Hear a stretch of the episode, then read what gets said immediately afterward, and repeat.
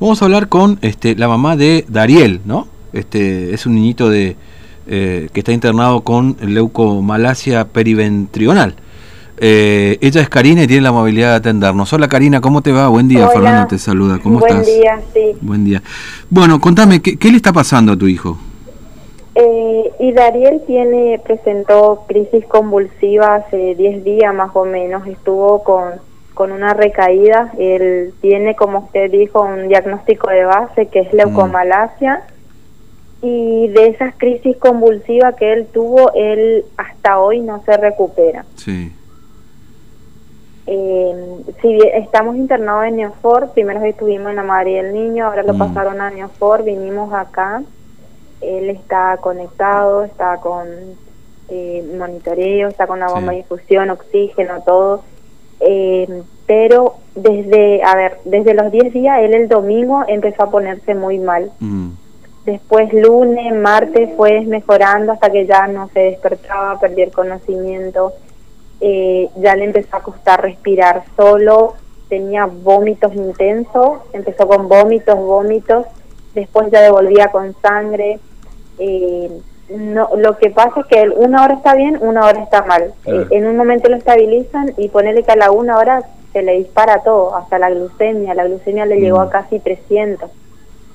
Mm. Eh, está con dextrosa, no está con, no consume nada por boca. Claro. Eh, así que estamos esperando la cama que nos confirmen del hospital italiano. Yo me comuniqué ayer con su doctor de allá del hospital de Buenos Aires y me dice, yo hablé con el jefe de pediatría para que te reserve la cama, ya está reservada para Dariel, me dice, ya hablé para que a tu nene lo reciban acá eh, en IACER me dicen que no tienen ningún ok de Buenos Aires, que eso mm. tienen que confirmar de Casa de Formosa. Llamo a Casa de Formosa, no me atiende nadie.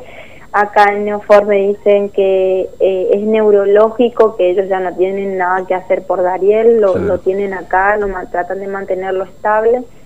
Eh, si se llega a descompensar mal, lo tienen que pasar a, terapia intensiva de la alta complejidad porque mm. ellos no tienen para intubarlo acá y yo ruego que no pase al alta. Claro. Porque si pasa al alta ya va a estar solito, yo no voy a poder estar con él ahí en mm. terapia. Claro. Ahora, eh, este, ahora Karina, lo que ustedes necesitan, y es que en definitiva lo que todavía no logran, es precisamente que les den el ok para el traslado, ¿no es cierto? El traslado hace cuatro días que estamos porque no hay neurólogo y si lo mandan al alta, la alta complejidad no tiene neurólogo. Él el otro día estuvo dos días en el alta. Mm. Sábado, domingo, lunes estuvimos y ese lunes a la tarde me dice el pediatra, mamá, no nos pudimos comunicar con la neuróloga. Claro. No había un neurólogo que la atienda. Mm. ¿Y qué es lo que necesita tu hijo hoy? La madre y el niño lo mismo, no hay neurólogo, no conseguimos neurólogo. Mm. Claro, y, y, y es lo que y es, es digamos y es lo que sí tienen en el hospital italiano. Lo que sí tiene, claro. Él está con una espasticidad, presentó una ataxia aguda, se llama lo que tiene, no no no mm. tiene una estabilidad. ¿Cómo puedo decirte? Ponele que él intentaba comer, él quiere comer y no le invoca la cuchara. O sea, es tiembla, no, no, no, no tiene una estabilidad, un equilibrio de su cuerpo.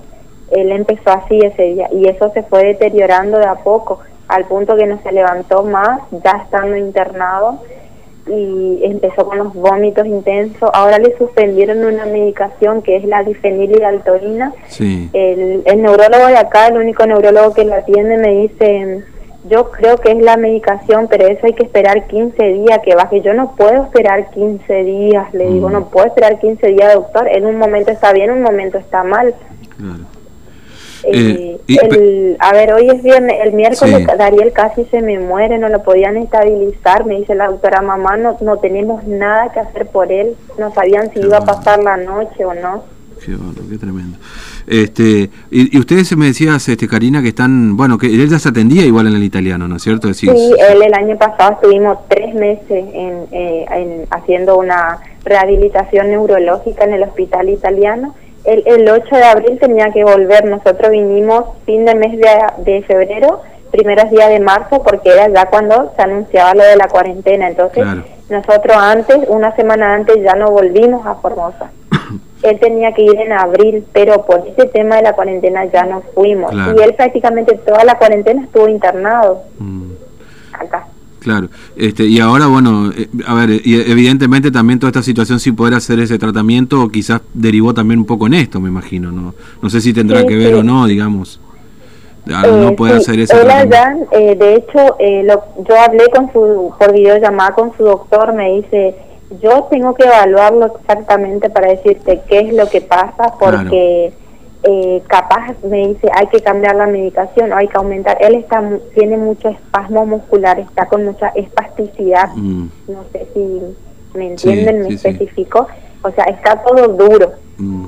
Las piernitas, las piernitas tienen 130 grados, se le dice, porque quedó eh, muy tenso, quedó, a ver, no sé cómo explicarle cómo le quedaron las piernitas. no se llama lo que él tiene. Mm. Pero eh, no puede doblarlas, vamos a decir. Le quedaron muy extendidas las piernitas. Qué bueno. Eh, y, acá qué le dicen de Yacef, digamos? ¿Que falta lo del hospital italiano o, la casa de Formosa, digamos? que ¿Cuál es la, la razón por la que...? Formosa tiene que confirmar, porque Casa de Formosa es el que se encarga de conseguirme la cama. Claro. Pero no me da, no, no, no confirma nada. Yo ahora en el transcurso de la mañana llamé tres veces, no me atienden, no me atiende nadie. Mm. Eh, ayer llamé, me dice, estamos esperando la cama, ya te solicité, estamos esperando. Y acá en hacer me dicen, tenemos que esperar el ok de allá de Buenos Aires. Lo que sí que hace cuatro días me tienen así. Claro.